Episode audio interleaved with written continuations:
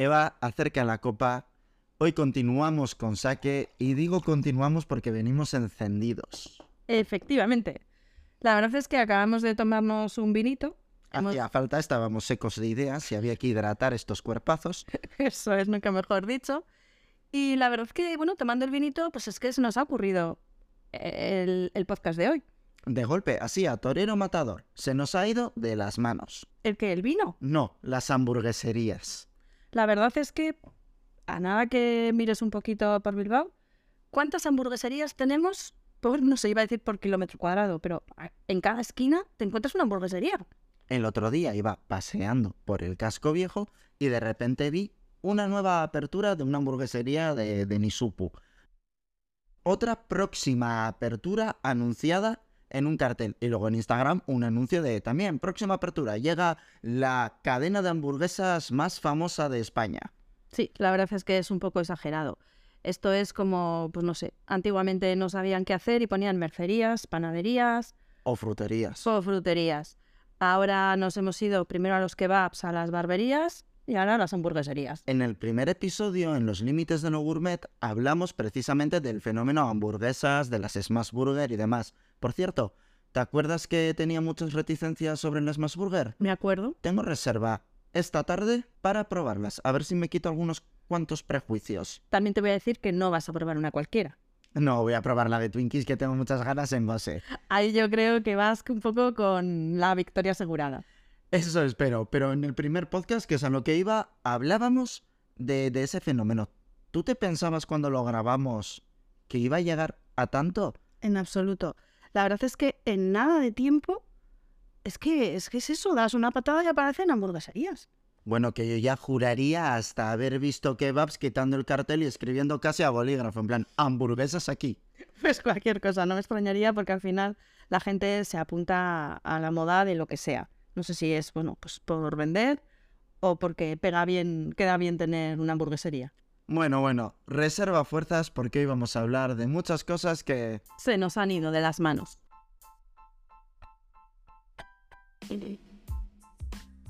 Si has llegado hasta este podcast, probablemente sea por el vino. Un espacio en el que hablaremos de cultura gastronómica local e internacional. Soy Eva Anía, de Gourmet Bilbao. Esas conversaciones que surgen en torno a un vino. Soy Xavier Sánchez Duro, de Japón Gourmet. Antes sonábamos así, Eva, qué fuerte. Qué pasada. Bueno, la verdad es que estrenamos micro y Y estamos con el subidón. es que se nota muchísimo la diferencia. Estábamos con las hamburguesas. Eso es.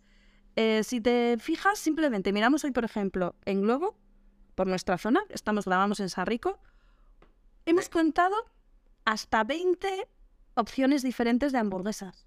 No, y es que hoy es día después de festivo, que la mitad están cerrados porque fíjate en todos los que tienes para programar para mañana. Nada, que es una pasada, que es que al final es lo que hemos dicho al principio. De repente se han puesto de moda las hamburguesas. Y son como la trufa, están en todas partes. Pues sí, la verdad es que con la trufa pasa exactamente lo mismo. Tenemos trufa, igual hasta en exceso, en un montón de platos. Yo si es una buena trufa, a ver, ¿eh? que no digo que paren de echarme, pero muchas veces no es buena trufa. Y alguna vez te lo he dicho que soy la básica que siempre que ve trufa y foie a por ese plato va, pero es que ya ha llegado a un nivel en el que leo en las cartas de hamburguesa con foie y mayonesa de trufa y brilla por su ausencia. Estoy de esos aceites con aroma a gas que a la mínima que los calientas pierden todo el sabor hasta el... Ya, pero es que es eso. Tú dices, yo lo veo en la carta y lo pido. Pues como tú, mucha gente. Y al final, pues es oportuni- oportunismo o moda. Mira, otra moda. A ver, yo como soy mujer puedo hacer varias cosas a la vez y justo estaba publicando en Instagram y acabo de ver otra cosa que se ha puesto súper de moda o súper viral. Un croissant de estos del día anterior que lo aplastas, lo metes, lo pones en mantequilla en una sartén, lo aplastas y lo rellenas. Pero esto ha existido toda la vida. Bueno, pues parece ser que ahora de repente es moda. A ver, yo de pequeño en Carrefour compraba los croissants que se les quedaban secos. Los tostaban y te los, me- te los vendían en una bolsa por un euro. En mi casa jamás se ha quedado seco un croissant. Nunca. He dicho Carrefour, no en mi casa. Pero yo no los compro viejos. O sea, yo compro el croissant y. ¿Sabes qué es lo que veo últimamente y también que se nos ha ido de las manos, pero tremendísimamente entre la comunidad foodie de Instagram? Sorpréndeme. Que se pone de moda un reel y de repente el resto de cuentas foodies son un puñetero calco. A ver, eso no es que se nos ha ido de las manos. Eso es Instagram. Culo veo, culo quiero. Se nos ha ido de las manos que alguien pone su opinión en una story y de repente el mismo grupito te publica la misma opinión, palabras casi calcadas que tú de repente las has visto por cinco, que te quedas en plan de quién, pero quién ha publicado esto. Hoy nos ha pasado de, oye, tal, ¿has visto lo que ha publicado tal? ¿Qué me has dicho tú? No, lo ha publicado este otro y yo. No. Sí, pero al final, para mí, eso es falta de originalidad Sí. y de criterio muchas veces. Ay, qué atrevida es la ignorancia. Ay, abuelo, sí. No, pero lo digo muy en serio, porque ahora cualquiera se cree con la potestad de emitir una crítica en redes sociales solo porque ha salido a un par de restaurantes y cuidado, ha descubierto que una esferificación se hace con un baño de alginato. ¡Wow! ¡Qué descubrimiento! 15 años más tarde de la moda. ¡Cuidado! A ver, me río, pero es que al final, es que al final es el, lo bueno o lo malo precisamente de las redes sociales. Es el, es, a ver, en redes sociales, mm, a ver, yo voy a decir que, que yo no, pero bueno, seguro que hay gente que piensa que es lo contrario, pero en redes sociales somos lo que queremos ser. Y si yo quiero ser, eh, quiero dar la imagen de que soy una crítica, que sé muchísimo y qué tal, pues es lo que yo reflejo en esa red. Pero es muy fácil ver el plumero de que no tiene ni idea. A ver, Y hay que tener claro. muy, mu- o sea, mucho, mucho cuidado. Yo antes, cuando estaba estudiando hostelería, me atreví a hacer una crítica de un restaurante o de un sitio muy a la ligera. Me encantaba el mundo de la crítica, me leí ni los libros y decidí apuntarme a un máster de periodismo gastronómico del Instituto Europeo del Periodismo. Desde entonces no he vuelto a emitir una crítica de un restaurante. No me he visto con las pelotas de hacerlo. Yo la verdad es que ahí además creo, y creo que esto también lo hemos hablado en algún capítulo, creo que a un poco que tengas, mm, iba a decir oyentes, un poco que tengas visibilidad es que puedes arruinar. Por un mal día puedes arruinar una, una familia, un restaurante, un... no sé. Yo jamás hago, he hecho una crítica. Yo puedo ir a un restaurante y decir si me gusta. Si no me gusta, no lo voy a decir, simplemente no voy a volver. Pero es que yo he estado muchos años de cara al público y sé que un mal día lo tenemos todos. Todos sabemos decir si algo nos gusta o nos deja de gustar, e incluso los motivos de por qué nos gusta o nos deja de gustar. Pero tanto como llegar a emitir una crítica y encima que hay que tener cuidado, mucho cuidado con las palabras que utilizas, porque mucha gente no utiliza las palabras adecuadas para lo que hay que decir. Muchas veces es un quiero y no puedo. eh, quiero estar ahí diciendo porque está muy de moda ir a un restaurante determinado y bueno y decir que es maravilloso, pero es maravilloso, pero justo tal plato, mm, creo que hay que darle una vuelta. Pero ¿quién eres tú? Para decirlo, Es sí, no me encantaría. Todo esto a mí me huele muchísimo a cuñado. ¿Tú has visto la película El Menú? Jo, la he visto y me ha encantado. A mí también. Ah, Tiene críticas, hay que decirlo, tirando a bastante malas, pero hay que decir que es una película muy de nicho, que tienes que estar bastante metido en el, en el mundillo para entenderla. De hecho, eh, me gustaría que nos contarais, los que nos escucháis, si la habéis visto y si no os habéis sentido identificados en algún momento de la película o con alguno de los personajes de la película. Yo me he sentido identificado con uno y me ha dolido sentirme identificado. Bueno, espera, perdona, antes de seguir, cuenta un poquito de qué va esa película, sin destripar mucho. Sin destripar mucho. A bueno Sí, le estás la que- pero básicamente yo te la voy a resumir en una o dos frases. Todos los cuñados gastronómicos dentro de un comedor. O como le gusta decir al protagonista, la decadencia de la humanidad. Es maravillosa. Yo os lo voy a contar con palabras que podáis entenderlo. Al final eh, es un chef eh, muy famoso, muy reconocido, que mm, tiene un menú, bueno, es carísimo. El menú, de hecho, esta última es una especie de última cena que la hace en una isla desierta, que hay que llegar exclusivamente hasta casi casi con invitación. Bueno, está todo, es mucho lujo y tal. Entonces, en esa cena hay, como dice Xavi, esos cuñados que, bueno, pues que todos podemos conocer. Representan a toda la Eso es. foodie. Eso es, tienes al típico... Está, está precisamente la crítica gastronómica, que lo que hace es, bueno, pues es de- yo como me gusta decir que por donde pasa luego ya no crece la hierba, tipo Atila, porque es crítica gas- gastronómica, pero maleducada, desagradable.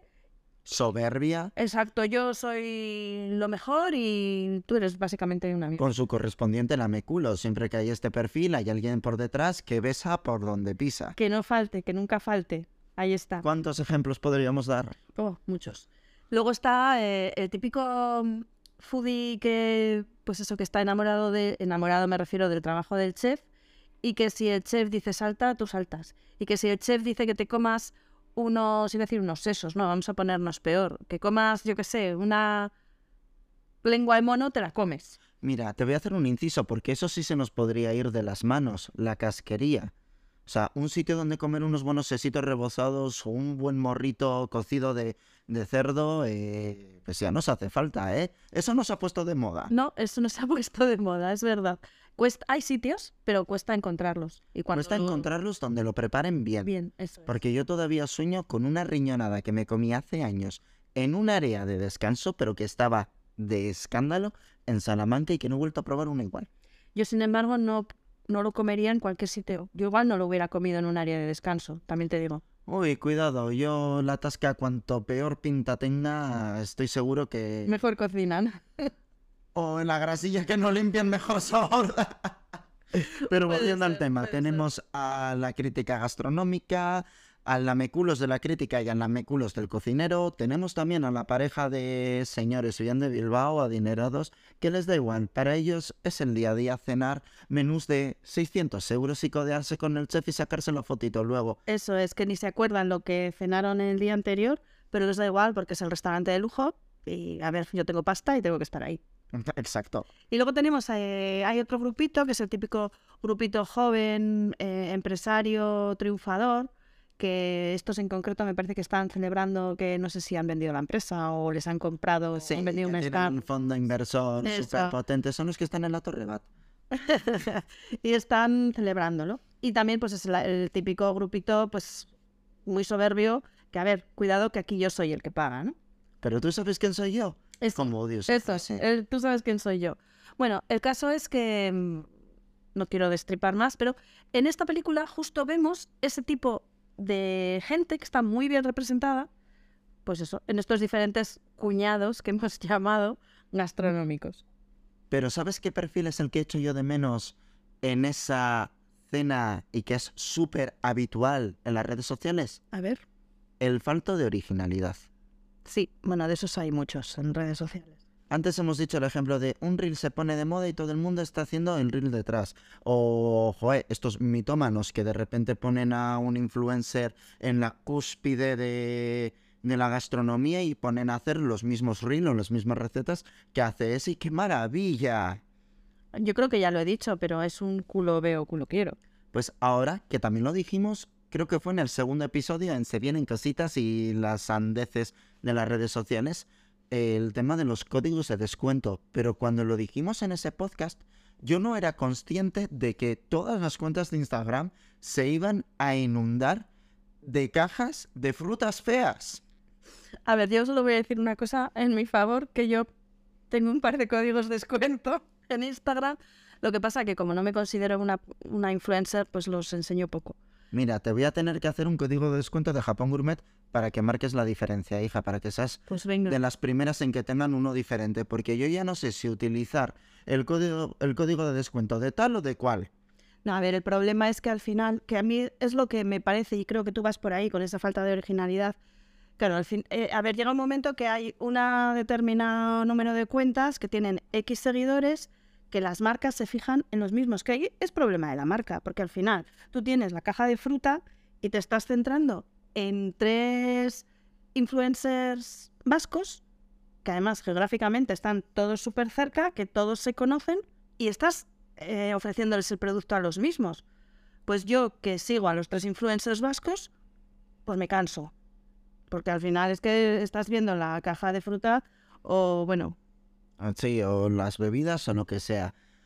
Y luego las recetas que hacen con ellas es que son las mismas, son calcos, es lo que he dicho antes, es ver contenido repetido una y otra vez y que es súper cansino. Estamos generando una burbuja de hastío entre la comunidad gastronómica. ¿Sabes qué veo? A ver, por un lado hay algo que es... mm, yo, por ejemplo, como creadora de contenido, lo que quiero hacer es, eh, bueno, claro, lógicamente una serie de recetas o publicaciones que gusten a la gente que me sigue, pero claro, también quiero que tengan mucha visibilidad. Entonces, pues tú te vas a un buscador, buscas lo que está buscando más la gente y es, por ejemplo, ahora mismo acabo de, mm, publicar una ensaladilla rusa, que por cierto, hablamos de ella y dije que me comprometía a publicarla en, en el último podcast. Y aquí la tenemos. Y voy sí. con retraso, pero, pero ahí está.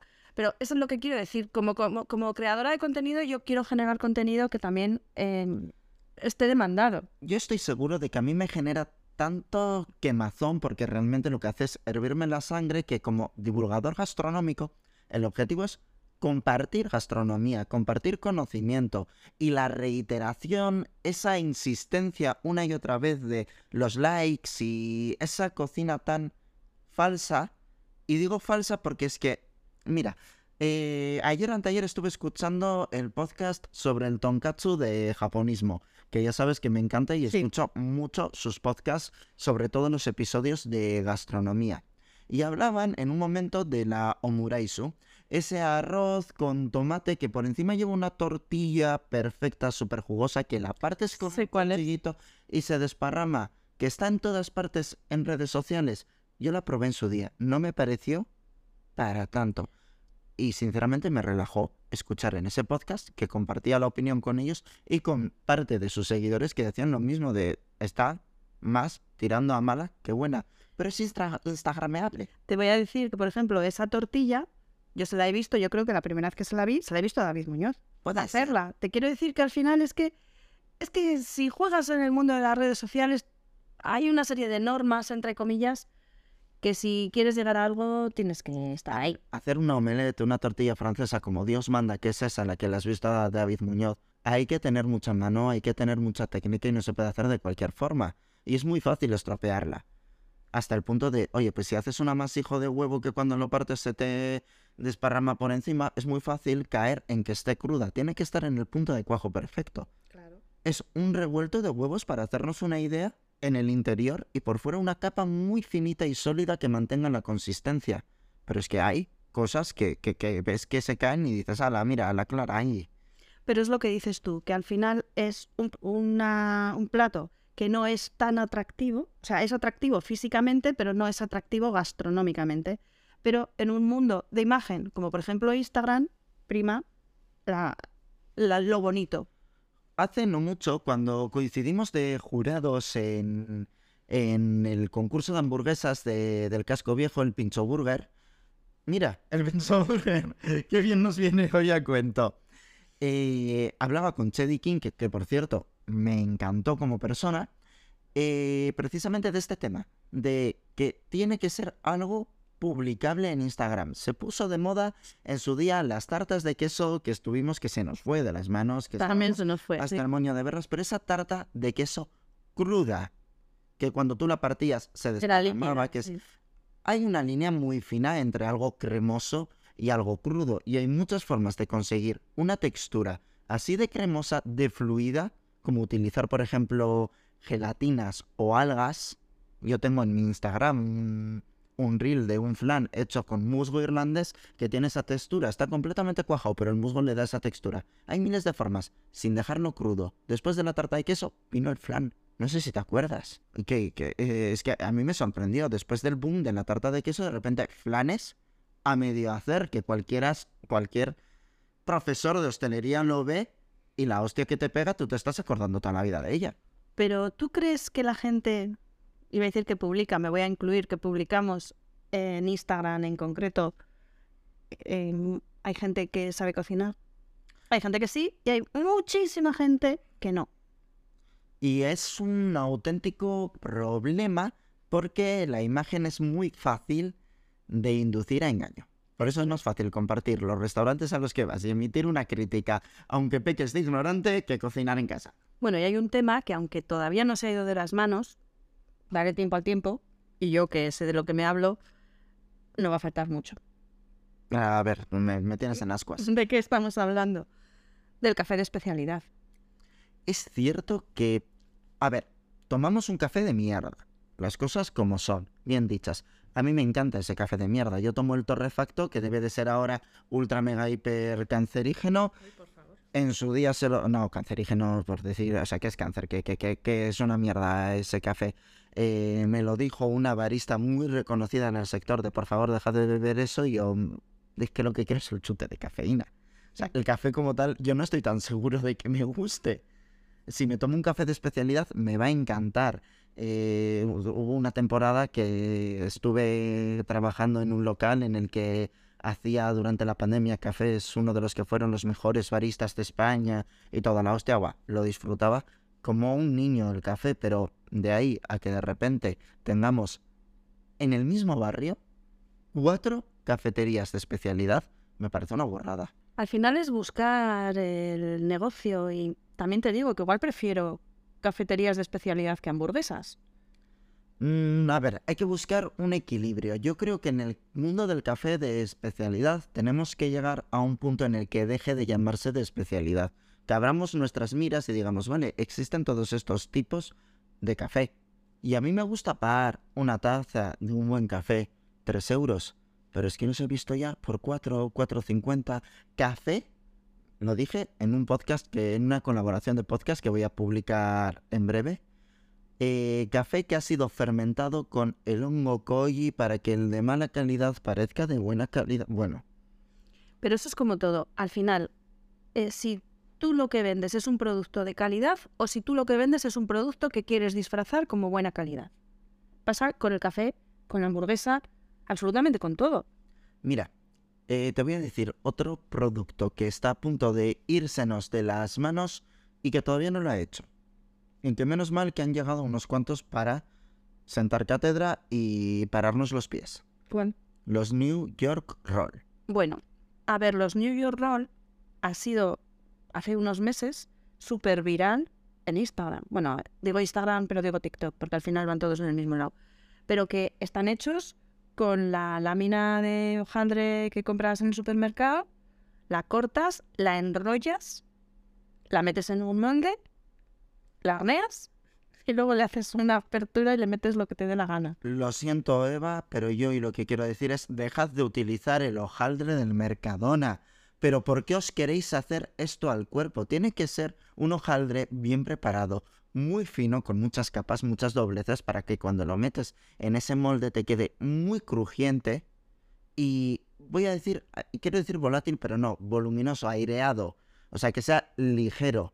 Y menos mal que, por ejemplo, tenemos con Patches que ha empezado a hacerlos sí. y lo he probado y está Yo todavía no. Porque había panaderías que te cogían eso en la lámina comprada de, del Mercadona, del Macro, del Lidl o de donde tú quieras, lo metían dentro del molde y ala, aquí tienes tu New York Roll.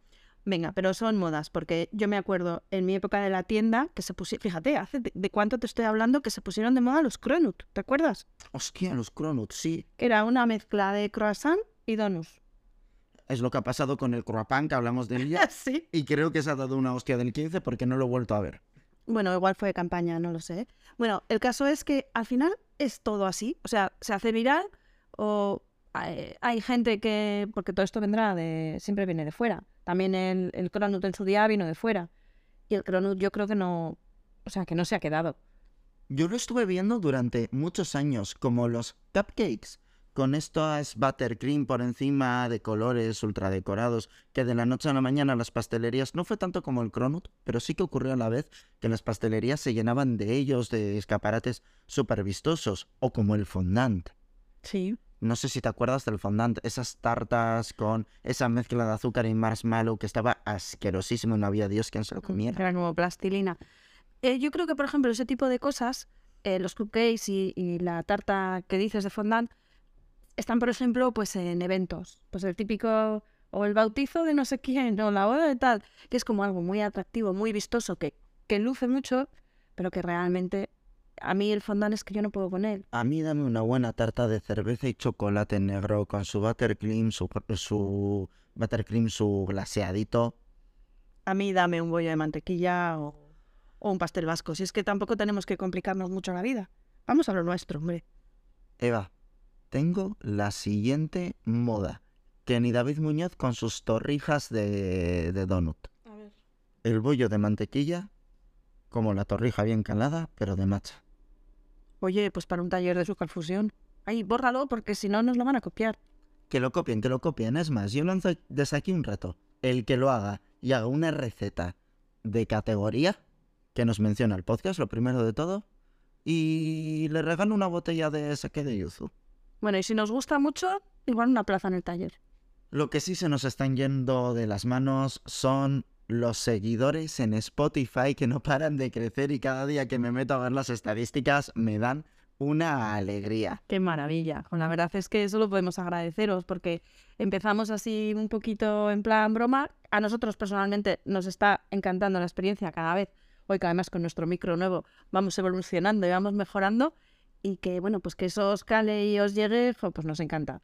Oh, pero fue publicar el último y de repente, tenemos dos más, tenemos tres más, que todavía son números pequeños, pero es que me encanta, me llenan mucho. Así que nada, agradeceros, recordaros que estamos en Apple Podcast, Google Podcast, iVoox, Spotify, como no, Anchor, Estamos también en redes sociales, en Twitter y en Instagram. arroba podcast divino y que nos comentéis, nos sigáis y Que nos os suscribáis y todo eso que hay que hacer. y nos digáis sobre todo qué os parece y qué temas os gustarían que tratásemos. Pues nada, nos vemos en el próximo. Ayo.